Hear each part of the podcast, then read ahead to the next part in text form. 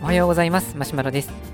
このラジオは昼は小児科で働いている夜型市民ランナーがマラソンやランニングの話をする番組です。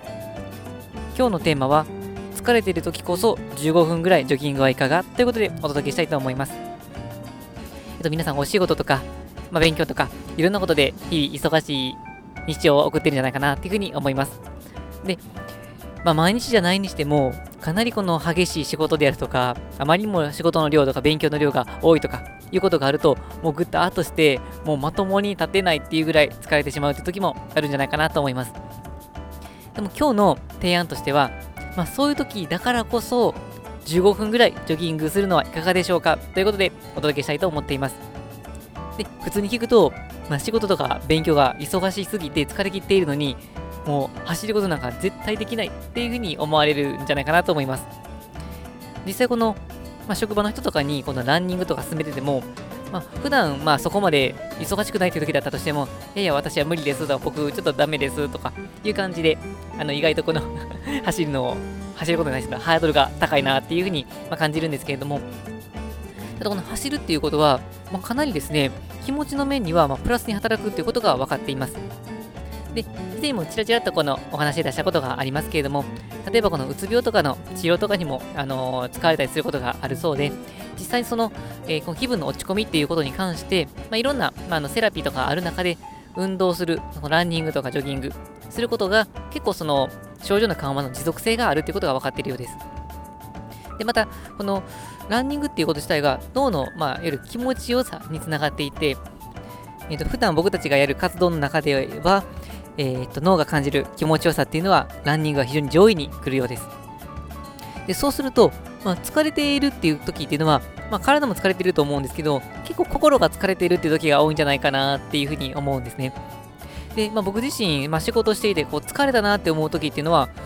まあ、僕自身はですね、仕事が大好きな人間なので、そこまで多くはないんですけども、やっぱり疲れるっていう時があって、それどちらかというと、体力的っていうよりかは気持ちの面ですね。で僕は小児科っていう仕事をしているので、まあ、普段日常的な診療、例えばこのものすごく患者さんが多かったりとかして、すごいバタバタバタとしてても、もちろんある程度は疲れるんですけども、なんとなくこの部活動終わった後のあんな疲れみたいな感じで、まあ、しんどいけども、なんかこの嫌じゃないっていう、そんな感じの、まあ、爽やかな疲れっていうと、ちょっとどうなんでしょう、仕事に、のに当てはめることは私は微妙なのかもしれないんですけど、やはりこの苦痛じゃない疲れっていう、そんな感じです。ただ、こう心の方でぐっと疲れることがあって、まあ、仕事上でいくと、例えば目の前で苦しんでる患者さんがいるけれども、どんだけ検査しても全然わからないっていう時ですね。まあ、例えば以前だと、こう、お腹が痛いっていう風にして来られた方があって、まあ、いろんなこのレントゲンであるとか、エコーであるとか、また治療とか、いろいろやっても、全然こう、うまくいかなくて、いや、これはどういうことが起こってるのかな。で、まあ、よくよく見たらこれが原因なのかな、うん、いや、でもちょっと違うような気がするっていうふうに、まあ、本当に悩むことがあるんですが、こういう時っていうのは、もしこの目の前にいる患者さんっていうのが非常に重症な病気であった場合、まあ、自分がこの見つけられなかったがために命にかかるかもしれないので非常に神経を使います。まあ、こういう時には結構疲れが出てきて、まあ、この前、あのー、夜中に来た患者さん、で、まあ、12時超えてから来た患者さんは1人だったんですけども、その1人の患者さんだけにかなりエネルギーを使って、もう朝ヘトヘトっていうような、そんなことがありました。でなので結構、まあ、まあ体の負担と心の負担っていう2つの疲れがありますけども、やっぱりこの心の疲れっていうのはかなりぐーっとこうあの来てしまうものがあるかなと思いますので、その心の部分っていうのを緩和するということだけで、だいぶ変わってくるんじゃないかなと思います。でそうすると、このランギランニングとかジョギングっていうのは非常に効果を発揮しまして、で走ってる間っていうのは、基本的には走ってること以外のことっていうのは通常できないので、まあ、できたとしても音楽聴くとかぐらいですので、あの、あまりこの、なんですね、集中力を散らすっていうことがありません。仕事とかしてると、まあ、いろんなことに考えが及んだりするので、あ、なんかあれもしてなかったな、これもできてなかったな、家に帰ったらこれもしたいなとか、いうことが出てきたりすると、結局この気持ちがどんどんどんどんそれでしまって、心のこの、まあ、ヒットポイントというかエネルギーを使ってしまって、結局疲れてしまうっていうことが起きますけども、まあ、ランニング中はですね、まあ、多少考えたとしても、やっぱり走ってるっていう行為そのものにエネルギーを使わないといけないので、あまりこの気持ちが外にどんどん飛んでいくってことが多くはないです。で、こういうような曲がり巡って、運動に集中するというところから考えのばらつきがなくなって、まあ、いわゆる変なことに気を使わなくてもよくなりますし、で、運動をすることそのものが気持ちの切り替えにもなりまして、で、さらに、運動によって適度に疲れることによって、次、こう寝るっていう動作に入ったとき、まあ、僕完全にこう夜型っていうこともあって、あの走ったと寝るっていうサイクルがあるので、皆さんの走るタイミングはちょっと違うかもしれませんけれども、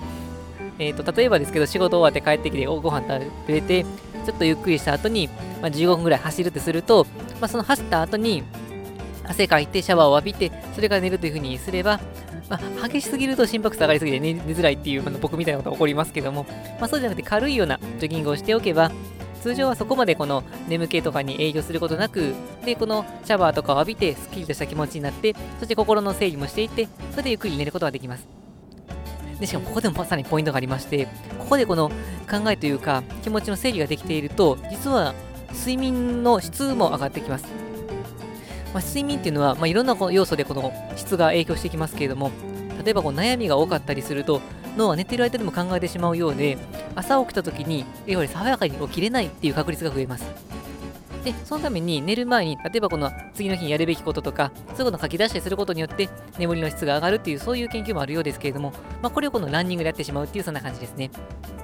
ランニングすることによって、この自分の考えを自動的に整理させて、しかも運動によって適度にさらに疲れを加えて、シャワーを浴びて寝るとすると、かなり爽やかな感じで朝を迎えられるんじゃないかなと思います。